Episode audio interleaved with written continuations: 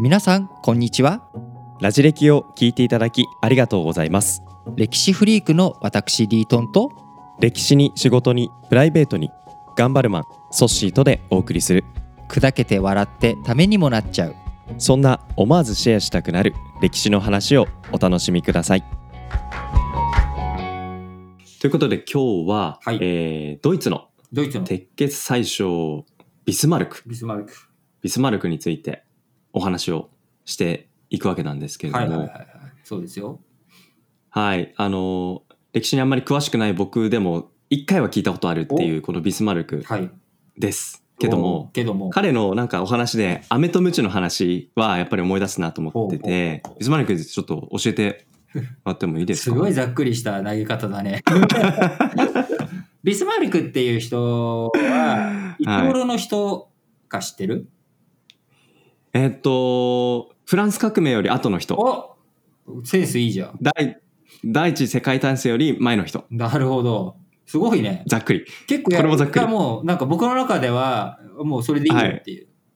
もうそそれ、それ、それでいいよ。もう、いやいや終わり、今日。いやダメだ ダメですもうちゃんと教えてくださいとか言ってあのビスマルクという人は、でも今、ソッシーが言ってくれた通りのタイミングの人で、うんこれが非常に重要なポイントで、もしかしたら、あの、学校で教えてもらったりとか、あるいは皆さんがなんとなく記憶に残っているっていうことは、そこのちょうど時代を象徴する人だっていうことなんですね。はいフランス革命、うん彼が生まれたのは1815年。1815年なんですよ。これは何の年かというと、ナポレオンが最終的に没落した年なんですね。だからフランス革命が起きて、えー一旦ナポレオンが皇帝になって、共和制っていう形では終わったんだけれども、フランス革命のポイントっていうのは何かっていうと、ナショナリズム。こう、はい彼の、お彼のじゃないな、フランス革命の精神、ナショナリズム、国民主権、えー民族自決というような、こういった雰囲気、えーナショナリズムっていうものが、えーヨーロッパ各国に進出していったということ。で、これはドイツにも当然流れとしてやってきたと。うとんころなんですね。で、じゃあドイツに、えーナショナリズムがやってきたんだけれども、当時のドイツというのは、まあ、言うなれば、えっ、と、今もそうですけれども、ドイツって連邦制をとっていて、各各地域が、やっぱりすごく力を持っている国だったわけです。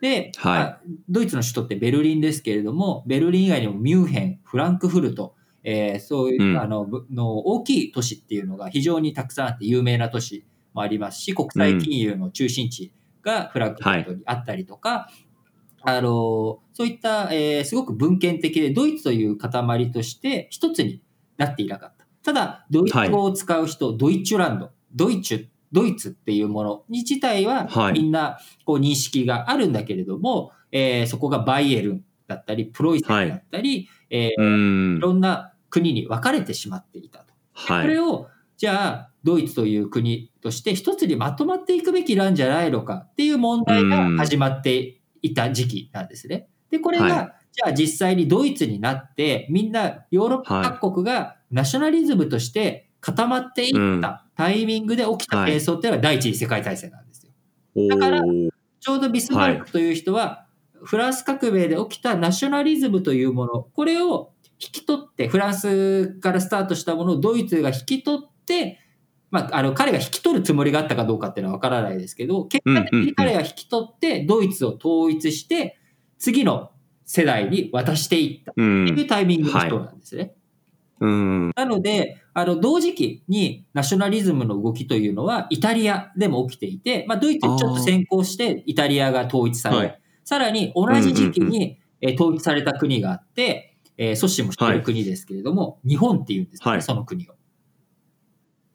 それは日本という国江戸から明治江に戸から明治になっていく。はい。でこのタイミングで、はい。やっぱり、あの、もちろん、名目上は、あの、徳川将軍家っていうのがトップにあって、武武士の間では、で、天皇家っていうのがあるんだけれどうんも、うん。薩摩、長州、えー各藩に分かれていた。で、事実上、その、例えば、撮影戦争、薩摩とイギリスが戦争するっていう、あの、これって戦争主体としておかしくないかいと。うん。日本とイギリスが戦争してるんじゃなくて、鹿児島県と っていう話なんですね。でも、鹿児島県ではなくて、薩摩は薩摩として独立していたっていう、うん。独立した存在として、まあ、あの、反独立という言い方でかもしれないですけれども、あはい。まあ、こういった状況で、ちょうどこのフランス革命が、えーナポレオンが失脚した後に、再度、こう、ナショナリズムをどうヨーロッパに入れていくのか、世界に広がっていくのかっていうタイミングに出てきた男、これがビスマルクという人なんですね。歴史的な意義という意味。あなんかあんまり歴史の話をするつもりもなかったんですけど、あの、うんうん非常になんか、あはいトッシーが、こう、まともなこと言うから、なんか歴史の話あ。いや、思いがけず良かったなと思ったんですけど、でも彼がね、その果たした役割と、それを、彼の役割をやっぱ要請した流れっていうのがちゃんと繋がってるっていうところまで僕も全然想像わからなかったので、聞いててなるほどなって。でもうんその記憶にやっぱ残ってる、なんとなくそれぐらいの時期の人だろうなっていうことっていうのは、ある種、は歴史教育、日本の教育ってバカにならないなっていうのを今、ソッシーを通ってうん。感じましたね。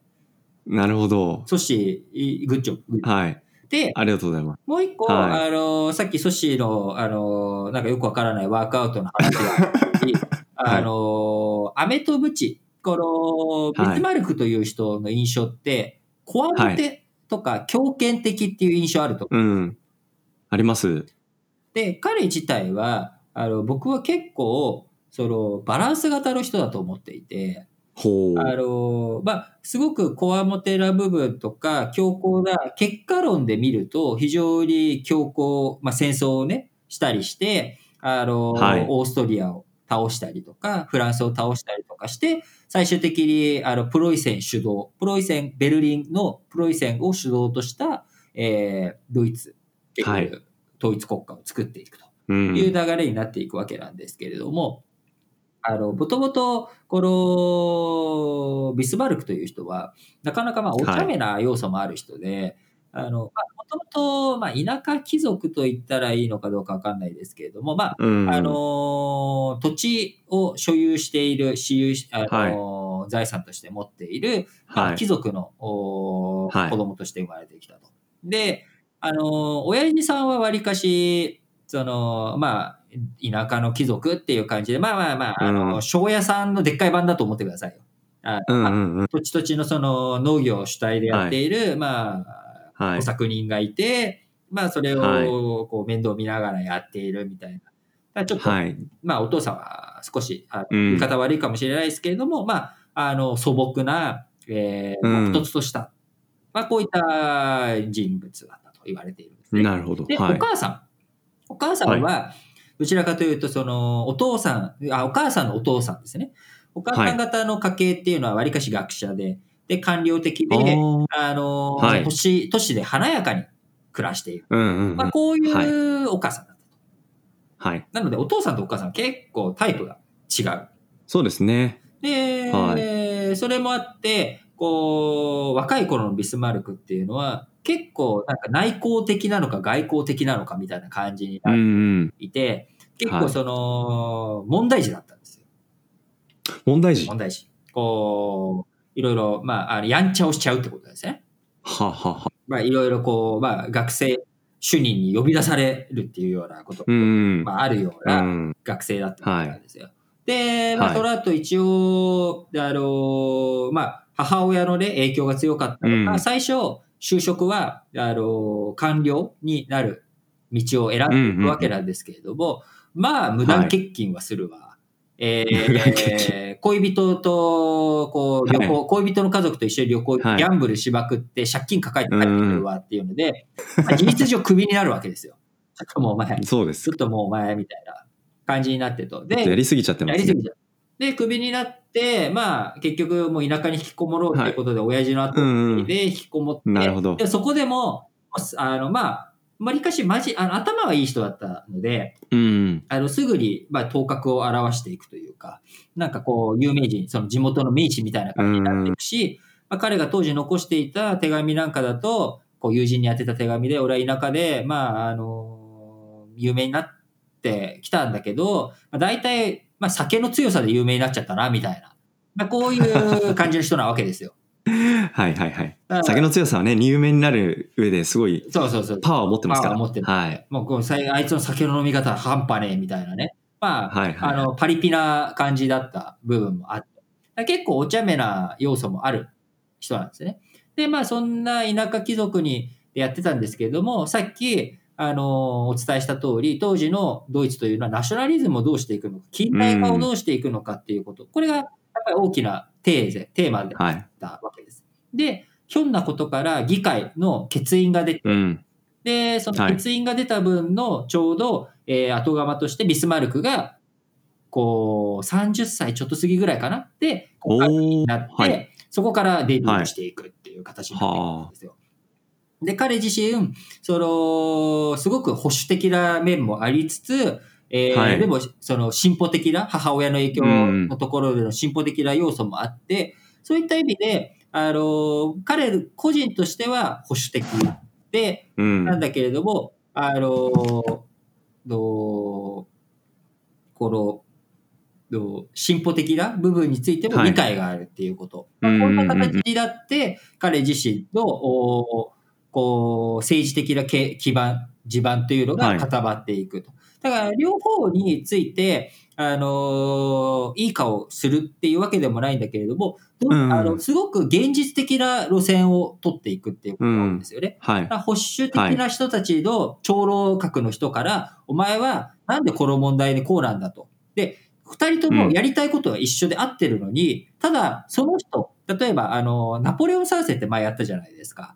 当時、はい。あの、ナポレオン三世と仲良くするのかどうかっていう問題があって、うんうんうん。で、ナポレオン三世と仲良くするしないとか、あのそのオーストリアとか他の国との外交でどうするかっていう意見を全部一致してるのに、ナポレオンと仲良くするしないっていうことだけで、あの、保守派の人たちが、はい。あいつはなんか自由主義だったりとか、ナポレオン寄りだみたいなことを言われて、いや、別にそれは目的に対して、あの、誰とどう仲良くするかなんてのは手段でしかないじゃないですか。といううん。ことで、こう結構現実路線、現実的に物事を見て判断するっていうこと。これに非常に富んでいた人なんですね。で、うん。まあそう、こう、そういうふうに地盤を固めていって、えー、あとはその国会議員が終わった後に外交官やって、まあ今はいナポレオンの下りとかも彼が外交官時代にうんいろんな人たちと仲良くなっていくと。で、これを踏まえた上で、えー、はあ本国に戻って、はい。あの、はい最初、総理大臣になっていく。はい。鉄血最初として最初の演説で、こう、鉄と地で、はいこういった工業力と、お汗と涙と、う力でもって、うん。こう、ドイツを盛り立てていかなきゃいけないんだというふうに言っていくと。ところがこの鉄血演説、鉄血最初として名を馳せた演説っていうのは、結局みんなから反感を食らって、あの、はい。政治的に成り立たなくなってしまうっていうようなことになっちゃったんですね。そうなんですね。有名な話ではあるんだけど、はい。その鉄血演説自体は。だから彼自身としては、そういうふうに、あの、こわもての部分を出しながら、現実路線に合わせて、あの、微小、微中、微修微修正とか、あ微修正しな。性をしっかりしていくっていう、こういったことが、あのポイントになってくるわけですね。だからそれが、まあ、飴とムチっていうふうに見られるんだけれども、彼としては、あの、目的に即して、淡々とやっていく。で、そこの中で必要に応じて軌道修正っていうのをやっていく。はい。で最初に飴、あの、ムチを打つんだけれども、そのムチを緩める。飴っていうよりかうは、ん。無知を緩めるタイミングが早いっていう感じなのかな。なるほど例えば、ドイツを統一していくっていう流れの中で、オーストリア、うんこれもドイツ語のドイツ文化の一員なんだけれども、オーストリア中に入れるかはい。入れないかっていう問題があった時に、主はい。導権争いの中で、まあ、最終的に、はい。